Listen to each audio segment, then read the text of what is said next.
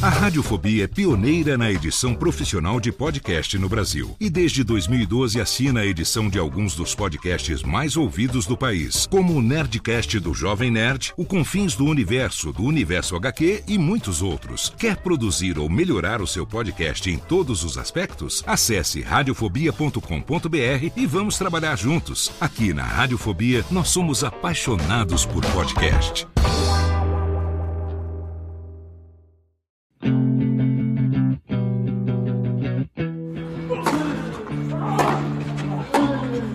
Começa agora o Backhand na Paralela, o podcast sobre tênis que vai além das quadras. Apresentação de Jeff Paiva e comentários de Ariane Ferreira. Ready? Play.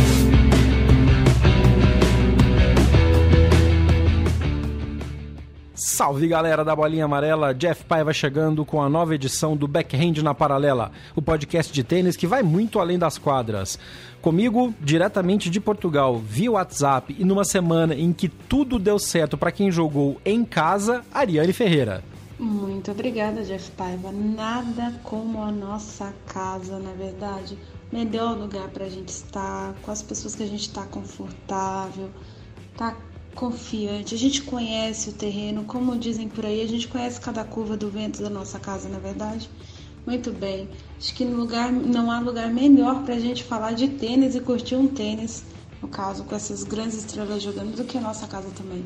Bora falar de tênis. É isso, foi uma semana de títulos caseiros, o Federer em Basel e o Dominic Thiem em Viena, além de bons resultados também para o tênis brasileiro, o Challenger de Lima, que a gente comentou muito na semana passada, ao falar do Future de São Paulo, que aconteceu lá no Paineiras, com a entrevista com os meninos que jogaram aqui, que muitos estavam indo lá para Lima, a gente teve muitos brasileiros jogando e um belíssimo resultado com o título do Thiago Monteiro, que a gente vai comentar no decorrer desta edição. Ainda também nessa edição do podcast, a gente fala sobre o final do nosso teste com as bolas Trinity da Wilson, que são as novas bolas revolucionárias que prometem durar muito mais e ter menos impacto no meio ambiente, porque não precisam de tanto plástico, porque não tem a pressão. Elas vêm num cartão de papelão e a gente tem um relatório final de teste que a gente fez jogando e também dando essas bolas para bater com um professor, que é o Thiago Previde, lá da Academia Paulistana de Tênis, e que ficou com as bolas durante duas semanas batendo e a gente tem agora uma análise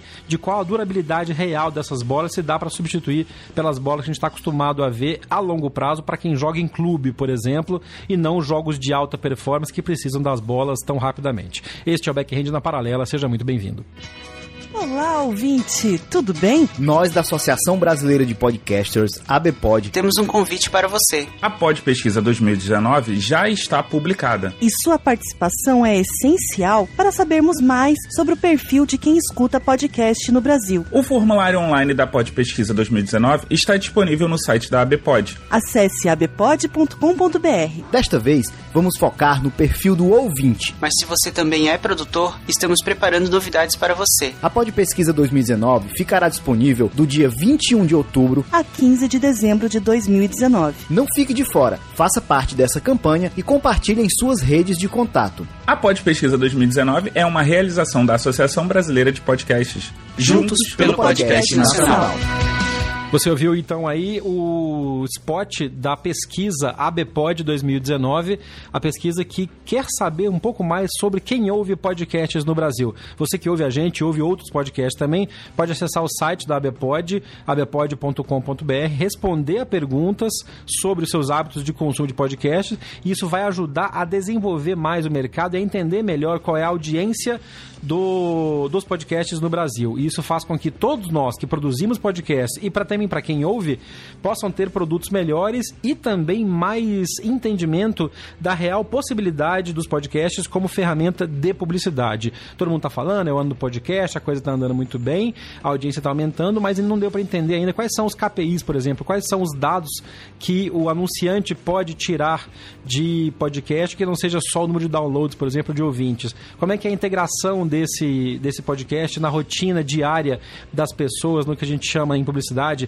da jornada do consumidor, na consideração, na decisão de compra. Então é muito legal que você que está ouvindo a gente possa responder a pergunta da Pod Pesquisa 2019, da pesquisa da Associação Brasileira dos Produtores de Podcasts, e ajudar todos nós a entender melhor o público e trazer para você um produto melhor, não só em conteúdo, quanto também em publicidade que seja relevante para vocês, com serviços e produtos que sejam interessantes, não só intrusivos, como é um comercial de publicidade de televisão, um pop-up numa internet, por exemplo. Obrigado por você estar tá ouvindo a gente e por você que vai responder ou já respondeu a pesquisa da ABPOD 2019. Muito bem, vamos falar então do final do ano. Tá chegando o final do ano no tênis internacional. E esta semana saiu a definição da, dos oito jogadores que vão disputar o ATP Next Gen Finals, que é aquele torneio que reúne os jogadores abaixo de 21 anos de idade em Milão. Uh, e é uma espécie de decisão da nova geração. E o legal, a gente já comentou em outros episódios anteriores também do podcast, é que muita gente que joga, que é elegível até para jogar esse Next Gen Finals, já está subindo e já está chegando em bons resultados no, no ranking tradicional da ATP. E a Nani tem algumas análises sobre quem se classificou para esse torneio final que começa no iníciozinho de novembro em Milão. É mais uma vez, né, a terceira edição do, do Masters do ATP Finals, na verdade, de Milão, Next Gen. E a gente tem o Finals tendo a ausência de um nome importante, aliás, de dois nomes importantes, e também contando com um elenco de jogadores que, inclusive, não figuraram no circuito ATP durante, firmemente durante todo o ano. Primeiro vamos falar um pouco das duas é, baixas que o, o torneio está sofrendo. A primeira, mais importante do atual campeão, do Stefano Tsitsipas, que, bom, em detrimento da campanha dele, ele se classificou para a ATP Finals de Londres, ele vai preservar o físico e vai disputar o torneio junto com os tenistas mais velhos, as pessoas mais centradas no circuito e não custa lembrar que a chave da ATP Finals de Londres já tem garantido o Djokovic, o Nadal, o Federer e o Daniil Medvedev. Então é uma chave dura e o Titipas, quanto mais ele pudesse preservar para participar e fazer bonito nessa campanha, seria importante porque senão ele pode fazer um histórico a la Guillermo Coria. Quem que não se esquece que o Coria nunca venceu um jogo de finals, apesar de ter se classificado umas três vezes para o finals, ele nunca venceu um jogo de finals. Um jogador do gabarito do, do Coria. Então é é preciso estar preparado para esse torneio porque é a última semana do ano e querendo ou não tá todo mundo cansado. Além disso, o Titipas corre, vai ficar meio solto na chave, pode pegar uma chave com Djokovic, uh, já tem tido bastante bons resultados diante de Nadal e Federer esse ano, também teve boas vitórias contra o Djokovic. Então é aquela coisa de ele vai poder se testar num torneio de tamanha importância, principalmente para o Djokovic e para o Nadal, que estão brigando pelo número um do mundo no fim da temporada. A segunda baixa, para o ouvinte que não deu as notícias semana passada, é do Félix Auger-Aliassime, do Canadá, finalista no Rio Open, finalista em São Paulo, finalista em São Paulo. E, é, bom, o, o Auger-Aliassime está com uma lesão no tornozelo, esquerdo e decidiu se preservar nessas duas últimas semanas. Então ele pulou, na verdade, a penúltima semana, pulou essa semana agora que é do Masters de Paris e não joga o ATP Finals de Milão, focando na preparação de estar bem fisicamente para defender o Canadá na Copa Davis. Não custa lembrar que apesar de tanto ele quanto o Denis Shapovalov terem se portado contra a mudança uh, do formato da Copa Davis, de não poderem viver a vivência de uma Davis em casa, eles se colocaram à disposição do Davisevic, que é o capitão canadense, e estão convocados para a disputa em Madrid, que vai ser logo após o ATP Finals de Londres. Então ele tem um tempo hábil aí para poder marcar. E agora a gente vai falar dos rapazes, né? Uh, dos classificados, eu acho que a gente pode destacar todo mundo, porque todo mundo tem alguma história bastante bonita. O Alex de Minaur, que é esse australiano que me lembra muito o Leighton Hewitt, apesar de ter diferenças. É, ter bastante diferenças entre eles, não só de caráter em quadra, mas também de forma de jogar O Deminaur abriu a temporada com o título do ATP 500 de, do ATP 250 de Sydney na Austrália e ainda foi campeão em Atlanta e Zurich. Uh, enfim, teve, foi tendo um ano consistente, apesar de ter sofrido uma lesão, então ele poderia ter somado mais pontos diante do que ele apresentou já nas duas primeiras semanas do ano. Depois dele, o classificado foi Denis Shapovalov. A gente já falou bastante do Shapovalov no episódio passado, porque ele ergueu o primeiro título dele em Estocolmo e o Shapovalov ficou devendo bastante esse ano em relação às expectativas que ele criou em cima dele mesmo e fez, nos fez criar em relação a ele em 2018. Depois a gente tem no último ano dele, assim, de Next Gen, o Francis Tiafoe, classificado também para o Finals. É, os grandes destaques de campanhas do Tiafoe esse ano foram quartas de final no Australian Open e ele fez quartas de final também no Masters de Miami. Já foi aquele jogador, vai, vence dois, três jogos e, e não está conseguindo efetivar. Uh, se ele se solidificar com esse tipo de resultado, de fazer quartas de final em Masters 1000 sempre, dependendo da geração que vira se desdobrar diante, ele pode ser um top 20 consolidado. O que é bastante. É, é, aí, aí a gente vai ter um daqueles jogadores que pode ser é, desperdício. O Tiafo ainda não disse muito ao que veio no sentido de resultados ele não apresentou nenhum bom resultado, ele tem sofrido muito em diversos jogos. É, alguns jogos, por exemplo, o jogo que eu vi dele, assim, que mais me impressionou esse ano, eu estava em quadra, foi a vitória de virada que ele teve diante do Yoshihito Nishioka aqui no, em Portugal.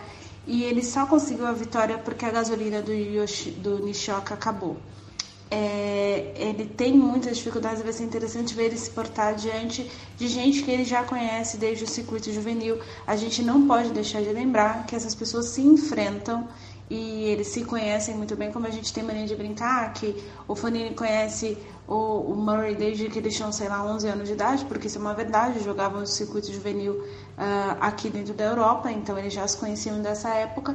Daqui, futuramente, a gente vai falar exatamente disso desses meninos. É verdade, tem uma consistência aí do desses caras se enfrentando desde sempre, uma coisa que a gente vê no circuito é... Ah, sempre ouvi falar, fulano joga com ciclano desde que era mais novo, tipo o Murray, que já joga contra uma galera há muito tempo, até o próprio Dimitrov, apesar de serem idades um pouco diferentes, o Vavrinka e o Murray que são amigos desde o juvenil, mas agora a gente vê essa amizade acontecendo nesses confrontos que destacam mais jogadores mais jovens. É bem interessante mesmo esse ponto. Então, né, seguindo a lista, a gente tem o Casper Ruud, uh, o Casper Ruud conseguiu o primeiro grande destaque dele no circuito profissional com 17 anos, fez semifinal no Rio Open há três anos atrás. Há três anos é ótimo, né, gente? É, há, três, há três anos atrás. É, há três anos.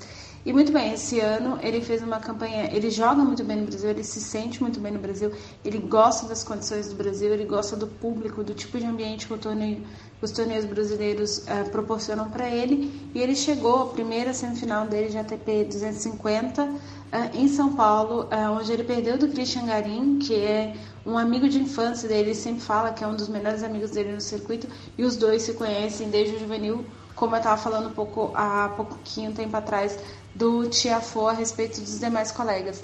O grande destaque é, do ano é, que ele do do nosso querido Casper Ruud é que ele perdeu o título, ele foi para a final do ATP 250 de Houston, e ele perdeu o título justamente para o Christian Garim do Chile, que já tem 23 anos. É, e o Christian uh, conquistou nesse torneio o primeiro ATP dele. Então, para vocês verem como é que as, as histórias desses jogadores elas vão sendo construídas, um com a ajuda do outro e o outro com a ajuda do, de um. Uh, para quem ainda não leu nenhuma biografia desses jogadores que fizeram, principalmente os que fizeram muito sucesso no fim dos anos 90 e no início dos anos 2000, para vocês entenderem como um jogador puxa o outro, positivo e negativamente, enfim. É, e aí, acho que uma das surpresas é o Miomir Kresmanovic. É, eu não estava esperando que ele fosse dar esse boom, ele subiu 77 posições no ano, assim, em questão de consolidado. Ele abriu o ano como 131 da ATP e ele já é 54 do mundo agora. Uh, ele só tem 20 anos e o grande destaque dele no ano foi uma final no torneio na grama de Atalia, na Turquia. É, é um jogador sérvio um pouco diferente do que a gente está habituado a ver desses sérvios, porque os sérvios que têm surgido abaixo dos 27 anos são todos muito parecidos com o Djokovic. Krasimonovic não é tão assim o estilo do Djokovic, ele tem um estilo um pouco uh, mais uh, versátil no sentido, não é versátil a palavra, mas enfim, ele tem um, um, tipo de recurso de jogo que ele gosta de jogar muito na linha do T, dependendo do adversário.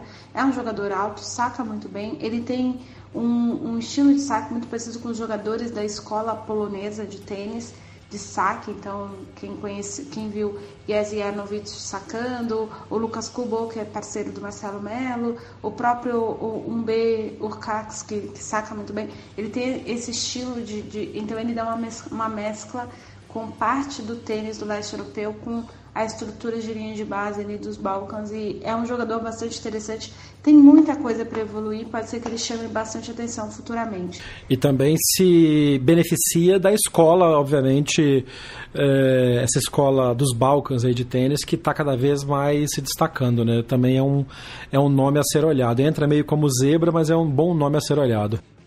Aí seguindo, né, a gente tem uh, o Hugo Humbert, ou Humbert, Corrija aí, Jeff. Hugo Humbert. Aí, minha gente, muito bem, Humbert. Todo mundo aprendendo a falar o nome do francês comigo. Hugo Humbert. Repita aí do outro lado, Hugo Humbert. Muito bem, depois dessa aula de francês com Jeff Paiva. Muito obrigado, Jeff. É o seguinte, vamos falar agora coisa séria. É, coisa séria não, falar o nome do rapaz certo é sério também. Uh, Humbert é daqueles jogadores que eu tinha comentado há dois episódios a respeito de que fazem parte de uma federação forte e têm direitos a receberem convites. Aliás, eu não comentei isso a respeito do Deminaur. O Deminaur, enfim, conseguiu essa consistência em torneios australianos para conquistar o título de Sydney também através de convites. Ah, mas voltando a falar do Humbert, é, ano passado ele começou a se consolidar, a, a participar do circuito ATP muito através de convites como ele é o único jogador da faixa etária dele francês que realmente tem se destacado, conseguido alguns bons resultados, a Federação Francesa tem impressionado as organizações dos torneios locais para lhe ceder convites. E ele, esse ano, conseguiu fazer um pouco melhor proveito dessa situação, tanto que ele foi semifinalista no torneio de Marseille e também ah, aí não tem a ver com convite, tem a ver com furar qualificatório e passar. Ele também fez semifinal no ATP 250 na grama, né, de Newport, o tradicional torneio do Hall da Fama do tênis. É, é, tem que chamar, tem que prestar bastante atenção porque esse francês está se consolidando e ele está num movimento de conseguir resultados bastante interessantes em paralelo com o Benoit Per, né? O Per tem se tornado um jogador mais sólido uh, em termos de resultado, diante do talento que ele tem, mas o Pérez é bastante mais velho, obviamente. Mas no caso do Umber, ele tem conseguido, então ele tem feito mais oitavas de final, ele tem avançado algumas quartas de final, e é assim que se galga espaço, é, quando muito novo, num circuito com muita gente experiente, jogando muito bem, bem fisicamente. Uh, vamos fechar a lista, né? A gente tem o Mikael Wimmer, sueco, Uh, eu falei dele no episódio passado. O rapaz conquistou quatro títulos de Challenger esse ano, é, conseguiu várias semifinais, uh, fez excelentes campanhas no circuito Challenger e só por isso ele está entre os sete melhores do mundo, mais um convidado abaixo dos 21 anos de idade. É, é preciso prestar atenção nesses meninos. Ah, eu acho que a pressão que, que deu em, si, em cima do irmão dele, o Elias Zimmer, fez com que talvez ele tenha se retraído também. O Mikael demorou, o Mikael eh, demorou a ter resultados, mas melhor que o irmão, acho que ele tem segurado a pressão. E isso é bastante importante, bastante interessante, porque são dois meninos muito, muito talentosos que a Suécia colocou. E aí a gente pode prestar atenção com uma coisa que é faz muito tempo que a gente não vê, né? A gente tem um norueguês e tem o que é o Casper Ruud e tem o Ymer, Mikael Ymer, representando os países do norte da Escandinávia.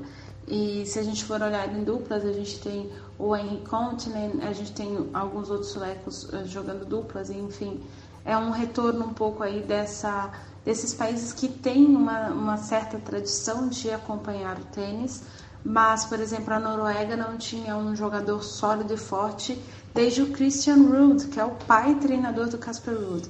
Então é uma reinvenção dos países escandinavos que tem, agora eu esqueci o nome do rapaz, mas a gente tem um menino é, se destacando, dinamarquês, foi até campeão de Roland Garros no juvenil.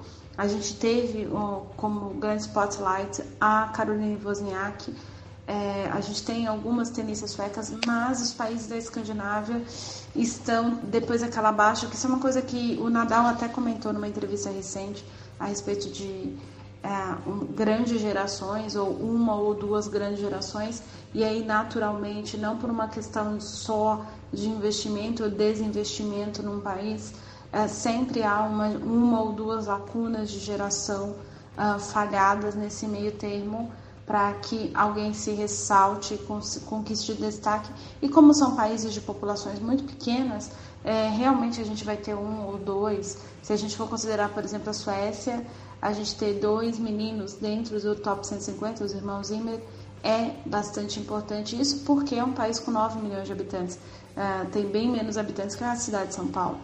E aí, mais uma coisa para a gente ficar questionando a respeito do que a gente conversou no último episódio. Para fechar a lista, o mais jovem integrante do top 100, aos 18 aninhos de idade, Yannick Sinner. Todos nós, todos vocês que ouvem o Backend na Paralela há algum tempo já me viu falar desse rapaz, já viu o Jeff falar a respeito dele. É um italiano feito dentro das, das canchas, como se diz em espanhol. Ele foi construído e moldado dentro da filosofia de construção de tênis da Federação Italiana que já é uma, uma construção, uma concepção de formação de tenistas eh, já bastante antiga, já tem algumas décadas. Ele vinha conquistando uh, destaque no juvenil, jogando muito bem. Não é o primeiro italiano que se destaca na época do juvenil. Uh, eu acho que o grande expoente foi Gianluigi Quinti, que foi campeão de Wimbledon no juvenil mas uh, algumas coisas como personalidade fez com que esse rapaz não conseguisse evoluir e o Sinner é muito disciplinado isso é uma coisa que na Itália se fala muito que ele é um rapaz muito disciplinado e talvez por isso ele ainda não tenha se dado conta dos feitos o grande destaque dele foi a semifinal que ele fez no ATP 250 da Antuérpia que ele jogou como convidado ele está em Milão como convidado da organização porque estava entre os 15 uh, que poderiam se classificar para Milão ali entre os 15 melhores. E para quem não se recorda, o ATP Finals uh, Next Gen sempre tem um convidado, então é, funciona mais ou menos o mesmo esquema do Elite Trophy, são os sete melhores do ano mais um convidado da organização. Vai ser um grande torneio, a gente vai ter estilos de jogadores bastante diferentes e aí a gente vai precisar ver quais são as respostas. Eu acho que a grande responsabilidade do torneio está nas costas dos mais experientes, o Deminaur, o Chapovalov e principalmente o Francis Tiafoe, mas de todos esses três que eu acabei de citar, ele é o menos experiente, o que tem menos experiência no sentido de resultados. Ah, não vale, a gente não pode deixar de esquecer que a expressão Next Gen surgiu muito uh, dentro da Federação Norte-Americana, USTA, com base nessa geração, com Tommy Paul, Taylor Fritz e Francis Tiafoe. Então, desde os 14, 15 anos, o Tiafoe fica recebendo essa pressão de ser a nova geração do esporte e pode ser que isso tenha pesado para ele de alguma forma. É, curta um torneio que é na próxima semana. Essa semana a gente ainda está correndo aí com o Masters 1000 de Paris é, que é essa grande coisa. O Djokovic precisa estar na final e mesmo assim vai perder o número um pro Nadal. O Nadal precisa ganhar um único jogo no, no torneio, então prestem bastante atenção porque quando o circuito teoricamente dos adultos der uma amornada, vai ser, é o último torneio da maior parte dos jogadores. Quando tiver todo mundo se preparando pro né, Finals de Londres, vocês vão ter tênis de qualidade com regras diferentes. Né? Não vale a gente não pode deixar de esquecer que várias regras que a ATP tem pensado para colocar no circuito profissional, ela vai, ela vai implantando e ela tem testado dentro desse torneio. Uma das regras extremamente polêmicas é a questão de não haver boleirinhos para segurar as toalhas dos jogadores. Então vamos ver o que, que a ATP, a ainda não instruiu publicamente a respeito de quais as regras novas que ela vai manter e que ela alguma que ela venha alterar, ela deve anunciar isso essa semana Mas, enfim, é um torneio curioso para a gente ver exatamente o que tem de futuro para o tênis. Tomara só que eles não inventem muita abobrinha, né? Porque as últimas regras foi complicado.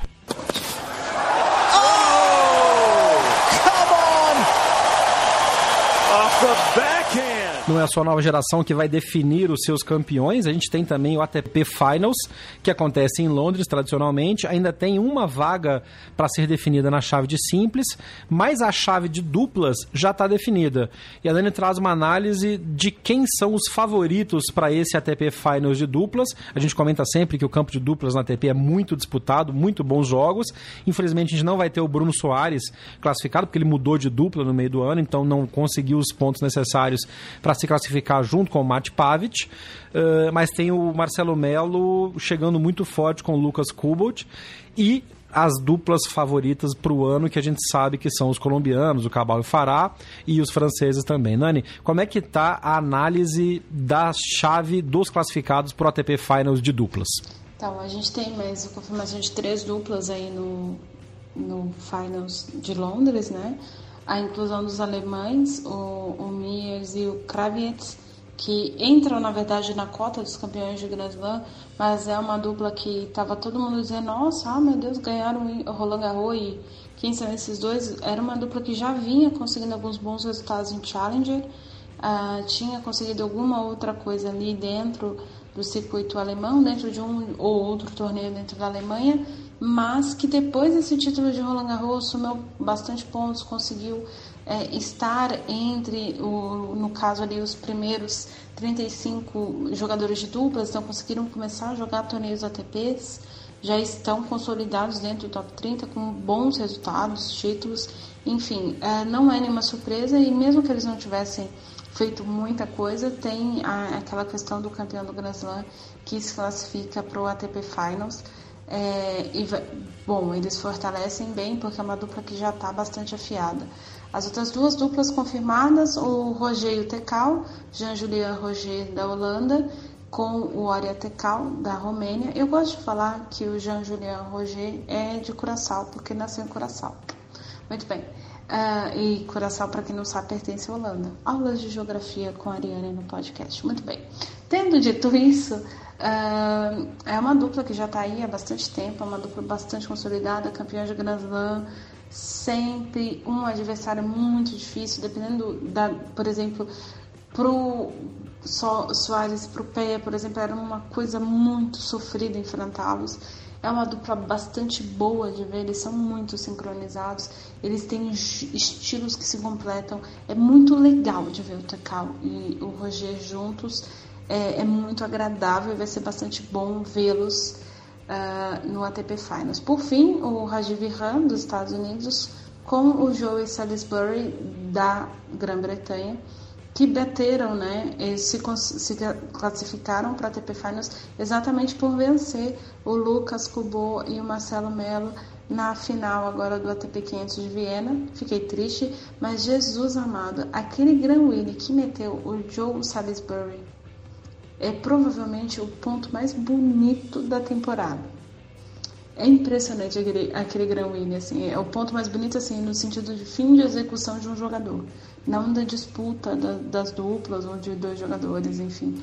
É um ponto lindíssimo, cara. O que ele fez é muito difícil de fazer, é muito difícil de fazer e acho que é um grande retrato de como esses jogadores trabalham, ambos, né, no caso, tanto o Rajiv quanto o Salisbury, eles trabalham bem a, a, questão de oscilação e diversificação do que o jogo de duplas tem e conseguem lidar com a improvisação.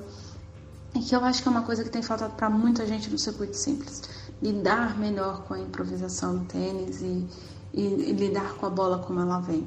E isso é muito legal da gente ver mais uma vez, provavelmente como tem acontecido nos últimos, dá para dizer que pelo menos nos últimos cinco anos, a disputa de duplas do ATP Final de Londres tem sido sempre muito interessante. E eu não estou falando isso porque o Marcelo Melo está sempre lá, não. É realmente é, bastante boa, ah, com jogos muito importantes. Tiveram alguns anos que, bom, a, a disputa de duplas foi muito mais divertida e muito mais entretida e muito mais disputada que a disputa de simples. E esse ano não promete ser tão assim diferente, não. O pessoal de simples vai ter que começar a dar aquela suada na camisa, os meninos vão poder começar a surpreender e assim por diante. Falar então dos campeões caseiros, né, que é o título desse, desse podcast dessa semana e que marcaram os troféus de Roger Federer em Basel, Basileia, que essa é uma cidade, na verdade, que tem um nome é, interessante, a pronúncia, porque cada país ou cada língua que é falada ali naquela região, e são duas línguas, é alemão e francês, chama a cidade de uma maneira, e o latino chama de outra maneira completamente diferente. Então, para a gente aqui no Brasil é a Basileia, para quem fala língua inglesa é Basel, e quem fala. E o alemão também considera como Basel, por isso que esse é o nome que está ali no, no, na quadra, né, atrás do, do, dos jogadores.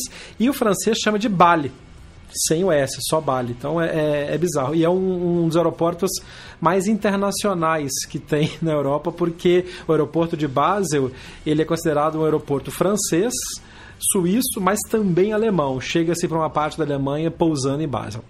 Tendo dito isso, e mais uma aula de geografia aqui no podcast, a gente fala do torneio em si. E vamos combinar, né? Foi um passeio do Federer. Foi o décimo título dele em Basel, o torneio onde ele começou como pegador de bola, então todo ano tem aquela foto famosa do Federer novinho, boleirinho, recebendo a medalhazinha lá de participação. E ele é muito legal porque ele mantém, a, a mantém essa escrita todo ano e ele, ele entrega a medalha para os boleirinhos, tem a festa com a pizza lá para todos os boleiros, os meninos, e acaba criando uma nova geração. Ainda não apareceu nenhum boleiro desses 10 anos que já está jogando na Suíça e que já tem aparecido para jogar, mas não vai demorar muito tempo, eu tenho certeza, para a gente ter uma imagem parecida, por exemplo, com aquela que a gente tem do Chapovalov é, com o Nadal, quando o Chapovalov era mascotinho e entrou para tirar foto com o Nadal no torneio do Canadá e depois, anos depois, foi jogar contra o próprio Rafael Nadal. Mas foi um torneio tranquilaço pro, pro Federer, ele não teve menor problema, ele talvez tenha perdido, sei lá, alguns games de, de com um pouco mais de desatenção, de relaxamento, mas ele ali focado, trabalhando, décimo ano que ele ganha o título e vai continuar vindo. Acho que ele, esse vai ser um torneio em que o Federer vai jogar até o ano da aposentadoria e se bobear até um ano depois porque ele reaparece, joga lá, vai ser muito tranquilo. Por outro lado, o outro título caseiro da, da, da semana foi o do Dominic Thiem, em Viena. E aí sim tem uma representatividade muito maior, porque o Team, pela primeira vez, ganhou o torneio de Viena. É um torneio jogado em quadra rápida, coberta, ou seja, completamente diferente daquela pecha que se impingiu no Team de ser um jogador só de saibro. Ele vem mostrando que não. E mais do que isso, ele é o único jogador com cinco títulos ATP no ano, mais do que Federer, mais do que Nadal, mais do que Djokovic, que tem quatro títulos cada. Então ele vai chegar com muita moral para o ATP Finals e fez uma campanha intensa em Viena também, com muita participação da torcida, sempre apoiando, mas jogando um tênis seguro, um tênis bem concentrado e um tênis que realmente o coloca como um, um, concorrente a um lugar no top 4 com moral e não só um jogador de um piso só, como é o que se fala sempre dele. E este, este jornalista que vos fala é culpado disso também. Eu cansei de falar que eu tinha jogador só de cyber, parece estar evoluindo. É uma coisa, é uma coisa boa para o tênis e, obviamente, para o próprio Tim e para a galera que torce, que adora, que é fanzoca do Tim aqui em algumas redações brasileiras. Bacana ver e, de novo, novo, traz para o Masters 1000 de Paris, que está rolando essa semana, e para a ATP Finals, um novo elemento de, de, de intensidade e de curiosidade. O Masters de Paris, inclusive, que o Federer abriu mão, não vai jogar, porque vai se preparar para Londres, depois de ter chegado até a final de Basel. Estava meio esperado, se ele fosse campeão em Basel, ele não jogaria o Paris-Bercy, que é esse Masters 1000 de Paris agora, porque é muito em cima de Londres e a, a ideia do, do Federer sempre é ganhar os torneios maiores. Então ele se preserva e volta para jogar o torneio maior, que no caso é o ATP Finals, que vai, pode se considerar como tão importante quanto um grande slam, diria, porque é o último torneio do ano, encerra o ano calendário. O Federer não tem chance de chegar número 2 ou número 1 um do mundo, mas, obviamente, encerrar um ano tão proveitoso quanto esse para ele, ganhando um título médio que ele não ganhou ainda, né? Ele escapou em duas finais já, vai ser mais interessante ainda. Então, é compreensível que o Federer não jogue em Paris e que chegue com força total para jogar em Londres. Fala galera, eu sou o Rafael Matos e você está ouvindo o Backend na Paralela. Para terminar esse episódio, vamos falar do excelente resultado brasileiro no Challenger de Lima, torneio que aconteceu até o dia 27 de outubro, uh, neste domingo, terminou esse domingo, com o título do Thiago Monteiro. Mas foi um torneio que teve muitos brasileiros inscritos e alguns excelentes resultados, como por exemplo a vitória do. a evolução do Thiago Wilde, que bateu o Marco Cecchinato, que era o cabeça de chave número 1. Um, Uh, ganhou bem, ganhou por 2 sets a 0 e depois o, o Thiago ainda evoluiu mais e ganhou do, do Colarini, que também era cabeça de chave, o argentino André Colarini, cabeça de chave número 16, aí já com um pouco mais de emoção, até ser é, derrotado na semifinal pelo peruano Juan Pablo Varichas, que jogava em casa e que foi o adversário do Thiago Monteiro na semifinal. Além disso, a gente teve o, o, alguns bons resultados brasileiros também, como por exemplo Pedro Sakamoto, é, que ganhou um jogo contra o dominicano, o José Hernández Fernandes, e depois perdeu para o espanhol Mário Martínez Vilela. É, o, no qualifying, o Rafa Matos, que foi é, vice-campeão aqui em São Paulo, no, no torneio do, do Paineiras, no IS Open de São Paulo, passou viajou, passou o qualifying, depois passou também duas rodadas, só foi perder nas quartas de final para o Facundo Banhos da Argentina, que é um velho conhecido do circuito, que joga muito bem e tal.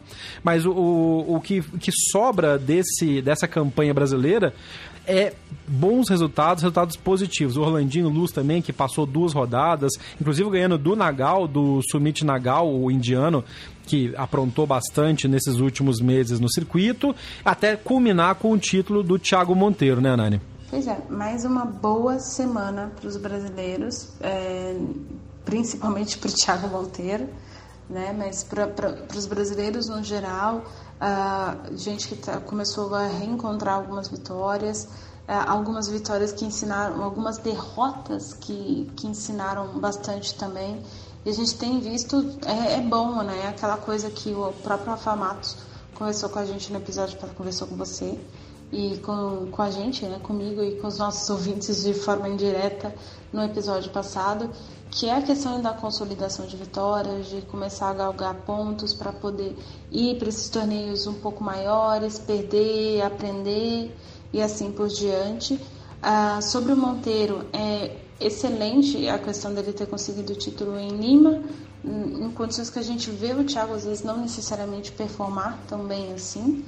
Uh, não custa lembrar, Lima é na altitude, né? E, e com uma chave assim bastante difícil, né? Tinha muita Argentina, a gente falou muito, né, dos resultados argentinos no episódio passado. Oito brasileiros na chave. É, o Thiago jogou bem, né? Para quem teve a oportunidade, vamos voltamos a falar aqui no podcast. Todos os torneios em nível Challenger são transmitidos ao vivo gratuitamente na internet.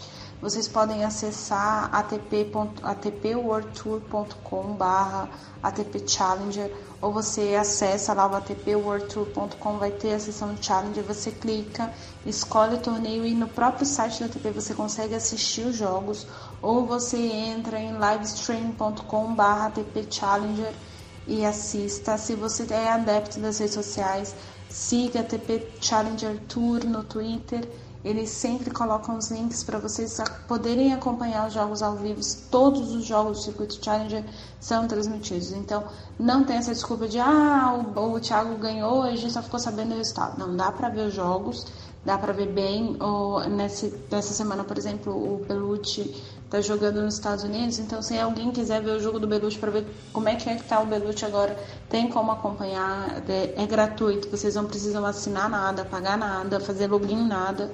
É, é, muito tranquilo, então dá para acompanhar. E quem acompanhou viu o Monteiro jogar de uma maneira sólida, mas principalmente aproveitando-se do erro do adversário, que é uma coisa que o Thiago não sabe fazer muito bem. É, então é muito interessante ver que esse tipo de oscilação de jogo de, de mecanismos de jogo o Thiago tem testado, algumas coisas têm funcionado, e aí a partir do momento que as coisas têm funcionado, obviamente ele vai implantar no jogo dele, porque é assim que funciona, principalmente a mente de um jogador como o Thiago que não gosta de trabalhar variação, então alterar qualquer coisa no jogo dele requer bons resultados em sequência, é o caso do Charles de, de, de Lima, que vai manter, que jogou o brasileiro entre os, é, os 90 melhores do mundo novamente, ele é o 89 e isso é bom para ele encerrar bem o ano, já encerra o ano garantido na chave do Australian Open, então ele já vai encerrar a temporada agora, né? Porque tem mais duas ou três semanas de Challenger, salvo engano.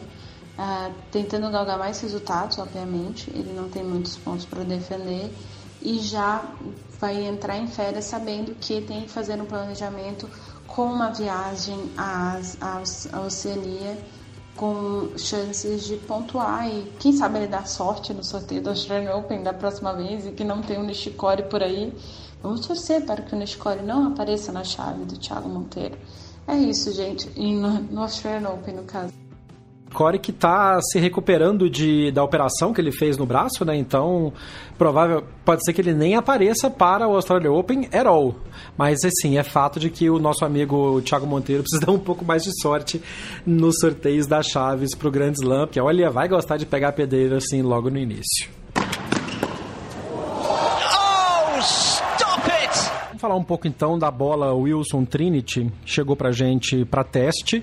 A gente levou para a quadra num primeiro momento, uma impressão interessante, porque é uma bola que vem num cartão de papelão e não naquele. no no plástico, com pressão, então tem aquela coisa de abrir o tubo de bola novo, daquela cheirada, como o Federer faz e a Wilson vive mostrando isso em vídeo, e todo mundo que joga tênis adora aquele cheiro de bola nova. A Trinity é uma bola que ela tem uma construção diferenciada, ela tem um núcleo um pouco diferente, mais robusto, e isso, de acordo com a Wilson, faz com que o, a durabilidade dessa bola seja maior e por isso não precise da compressão, não precise do, do, do vácuo no qual ela, ela, as bolas vêm, a hora que você abre, dá aquele psh, da latinha abrindo. Isso faz com que não seja necessário, por exemplo, um material plástico para embalar essas bolas, o que num jogo profissional, que troca de bolas a cada sete games, ou a cada nove games, né, dependendo do, do do é sete games o primeiro, com aquecimento depois a cada nove games. É isso. Aí, Jeff. É, você imagina o tanto de bolas que é gasto num torneio profissional, por exemplo, tanto de tubos de plástico e o lacre de metal que são gastos para isso. O problema é que essa é a primeira impressão, a primeira tentativa de se construir uma bola é, durável e que não precise desse tipo de compressão. E como todo pioneirismo, a Wilson acaba acaba pagando um pouco por esse preço da inovação. O que a gente viu nesse teste de duas semanas com a Trinity é que é uma bola que, quando você tira ela da embalagem, ela parece ser um pouco frouxa é, flat em inglês, né? Aquela bola que, tipo, sabe quando você já usou a bola algumas vezes? Ela tá novinha, o pelo tá novinho, o feltro dela é, é perfeito.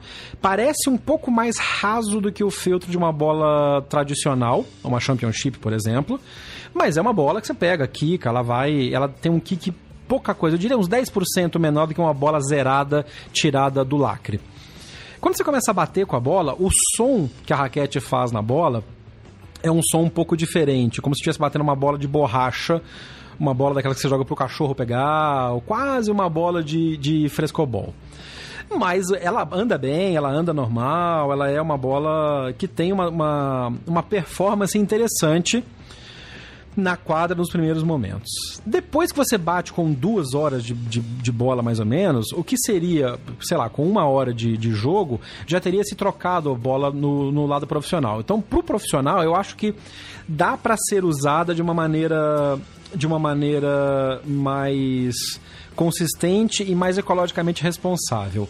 Pra gente que usa um tubo de bola a cada, sei lá, duas semanas, três semanas, se você jogar uma, duas vezes por semana, e tem gente que vai com a bola velha há, é, há muito tempo ainda, quem joga ranking sabe muito bem disso, quem joga no clube sabe que os caras chegam com as bolas que, pelo amor de Deus, dá desespero. Eu acho que essa bola pode render mais tempo.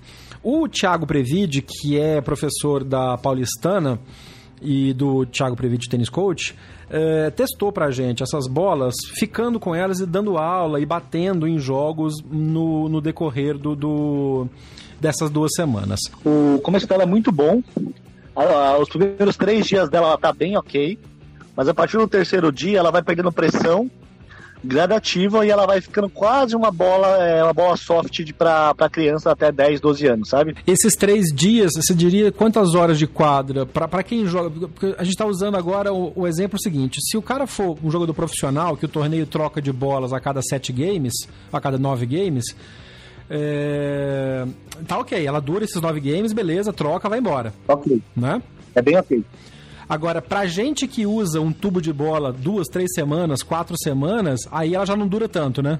Isso, perfeito. Ela é ideal para dois jogos. Tá. Tá? Pelo que, pelo que eu senti. A qualidade dela dá pressão, tá? Porém, o pelo, o material, ele, tem, ele tá com uma boa resistência. Uhum. Até hoje, não perdeu muito pelo não, não estourou, não saiu nada para fora, entendeu? Aquelas, aquelas ranhuras que a gente viu logo depois do início de bater com ela não estouraram, nenhuma bola deu problema. Não, manteve daquele jeito, do mesmo jeito. É, então parece ser realmente uma, uma opção de. Ah, se o custo dela chegar abaixo pode valer a pena de comprar porque vai ter menos impacto no meio ambiente e ela pode ter uma durabilidade interessante. Parece ser então uma troca que tem que ser bem analisada entre a durabilidade maior e um custo menor e um custo para o meio ambiente também um pouco menor, né?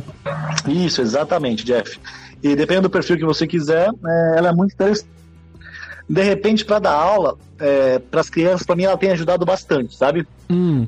Porque é uma bola bem ok, ela fica razoavelmente lenta, né? Porque ela não quica tanto também. E dá para trabalhar a médio e longo prazo, né? Por enquanto, nós estamos na segunda, no final da segunda semana, né? E para as crianças ela tem rendido bem. Ah, interessante. Esse é um bom ponto. De repente ela pode ser começa sendo usada para os adultos e termina a vida sendo usada para as crianças. Isso, e o pessoal crianças e iniciantes, né? O que, que você melhoraria na bola? O que, que você acha que pode ser trabalhado pela Wilson para melhorar um pouco essa bola, para durar mais pros adultos? Um pouco mais de pressão interna. A gente comentou, quando começou a bater com ela, que o barulho que ela fazia parecia aquela bola de borracha, né? Que você usa para você joga pro cachorro pegar e tal. Será que essa, essa, esse, esse elemento interno dela, que a Wilson chama de engage core, e que tem um pouco mais de material plástico interno dela para manter esse sentimento, esse, esse, essa sensação de bola mais fresca, talvez tenha que ser um pouco mais melhorado para quicar mais ou para ela não perder esse desempenho? Isso, exatamente. É mais para ela não perder o desempenho, tá? E tem uma coisa interessante que eu conversei com vários alunos, é assim, por exemplo, quando você bate chapado na bola, ela não tem tanta influência, mas quando você bate o top spin mesmo, aquela bola tipo do Nadal, uhum. ela influencia bastante na queda da bola. Isso é impressionante. Quando você faz o top spin, ela cai numa, numa pressão totalmente diferente da bola normal, sabe? Ela cai mais rápido, ela cai mais devagar, ela vai, mais, vai, vai menos longe? Ela cai mais rápido. Tá. Né? Quando você puxa o spin assim, tipo, ela não cai, ela não faz aquela parábola natural, sabe? Ela chega num determinado momento e cai assim, sabe? Cai. Entendi. E é nítido no top spin. No slice, no chapado, nem tanto, né? Mas no, no top spin ela deu uma grande diferença. E é, se você não tiver muita experiência, você vai perder o tempo de bola, né? Na verdade, nada como você praticar usando a bola, né? Bater mais para você acostumar, mas o, o, spin dela, nossa, ele, ele cai muito. Principalmente quando ele passa da rede, assim, você tá no fundo da quadra, você puxa um top spin alto, ele passa da rede, ele já cai. Ele não consegue dar tanta profundidade, sabe? É interessante. Isso é uma coisa que nós sentimos bastante na, no top spin.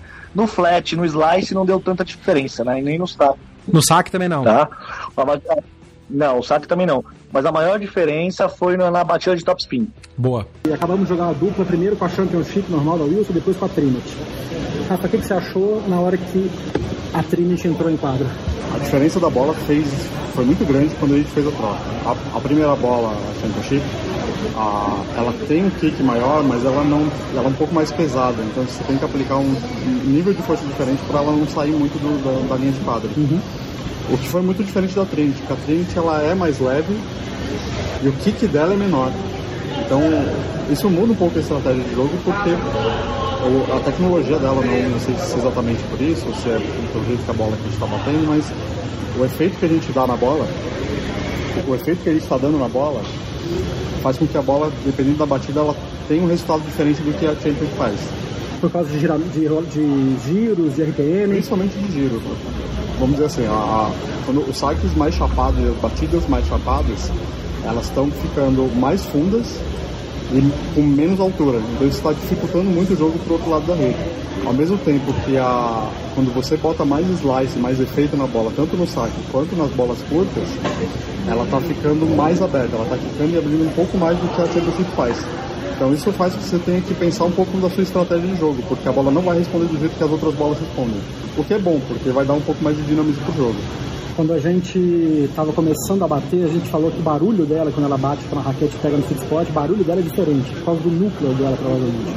Você sentiu que a sua bola estava andando mais ou menos quando estava batendo mais forte, o forehand mais fundo, por exemplo? Eu, eu senti mais que ela, ela tava, a bola estava com mais controle, sem eu precisar controlar tanta bola. Então eu conseguia forçar mais a jogada, mesmo sentindo que ela estava batendo mais leve. No começo você fica um pouco com receio dessa leveza dela, você sabe que ela vai isolar, que ela vai subir, mas ela não sobe.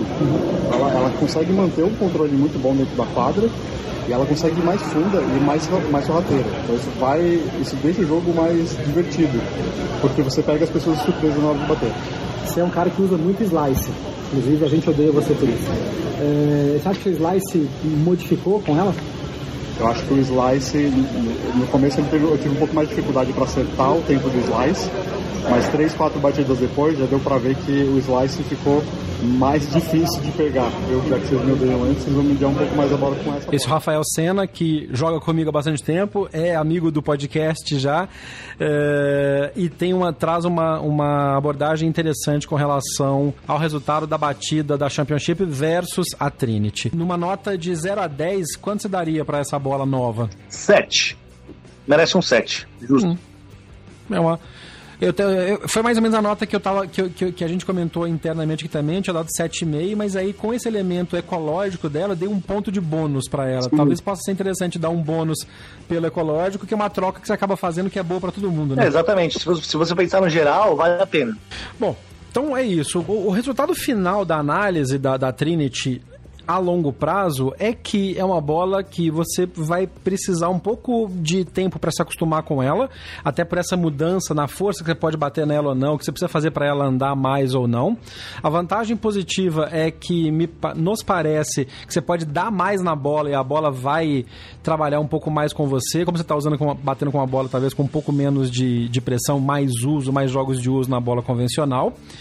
Mas é uma troca que vale a pena ser feita pelo valor, se ela chegar mais barata do que a bola tradicional. Não adianta também botar esse valor mais alto, porque ah, é uma bola ecológica, uma bola diferenciada, então eles vão cobrar mais para isso, que senão o povo vai continuar comprando a bola tradicional. No final do dia, eu lembro de um comentário que eu fiz com um pessoal de marketing de varejo esportivo, que o que gera fluxo de caixa para as lojas é bola. Bola gira muito mais que você compra mais bola do que raquete ou corda, por exemplo, ou roupa ou tênis. Então, se o preço da bola Trinity chegar com um preço competitivo, muita gente vai sim trocar e vai começar a usar essa bola e, consequentemente, um pouco menos de impacto no meio ambiente. É uma bola jogável, é uma bola ok, não é uma bola bacana, uau, que legal, nem é uma bola, nossa, que merda. É uma bola bacana e acho que a troca que você vai fazer na, no impacto do meio ambiente, com menos plástico, com menos custo de produção, com menos transporte, vai valer a pena.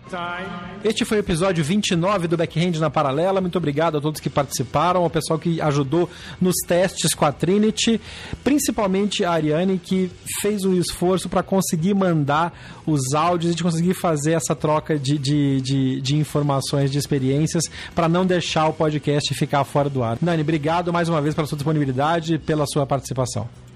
Pois é, Jeff Paiva, a gente foi gravando aí de uma forma bastante miudinha, né?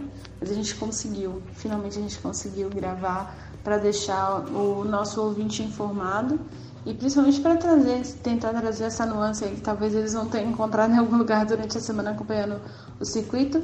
Curtam o Masters de Paris e a gente vai se falando por aí durante a semana. Não esqueça de seguir o podcast nas redes sociais é isso, fui. As redes sociais que são sempre BH na paralela no Twitter, no Instagram, no Facebook ou no TikTok. Você pode escrever pra gente direto também pelo redação bhnaparalela.com.br. Se você quiser anunciar com a gente, é só mandar um e-mail para bhnaparalela.brunch.ag. E não se esqueça de responder à pesquisa da ABPOD, da Associação Brasileira dos Produtores de Podcast, que a gente é, falou no início do episódio, tá lá no abepod.com.br. Dê sua resposta, fale pra gente como é que você ouve podcast, que tipo de podcast você ouve, que hora você ouve, pra gente entender melhor o nosso público, poder cada vez mais trazer um conteúdo bacana para vocês. Eu sou Jeff Paiva, esse foi Backhand na Paralela, um abraço e até a próxima. Termina aqui mais uma edição do Backhand na Paralela. Mande seu comentário ou sua sugestão de pauta pelas nossas redes sociais. BH na Paralela, no Twitter, Facebook e Instagram. Até o próximo episódio. Este podcast foi publicado pela Radiofobia Podcast Network. Olá, eu sou Léo Lopes e quero convidar você a ouvir o Pod Notícias, a sua dose semanal de informação sobre o mercado de podcasts no Brasil e no mundo. Um podcast curtinho de 15 minutos com o resumo de tudo que acontece nesse universo do podcast que cresce a cada dia e que chega até você toda segunda-feira às 7 horas da manhã no seu agregador de podcast preferido e também no YouTube. Acesse agora em podnoticias.com.br.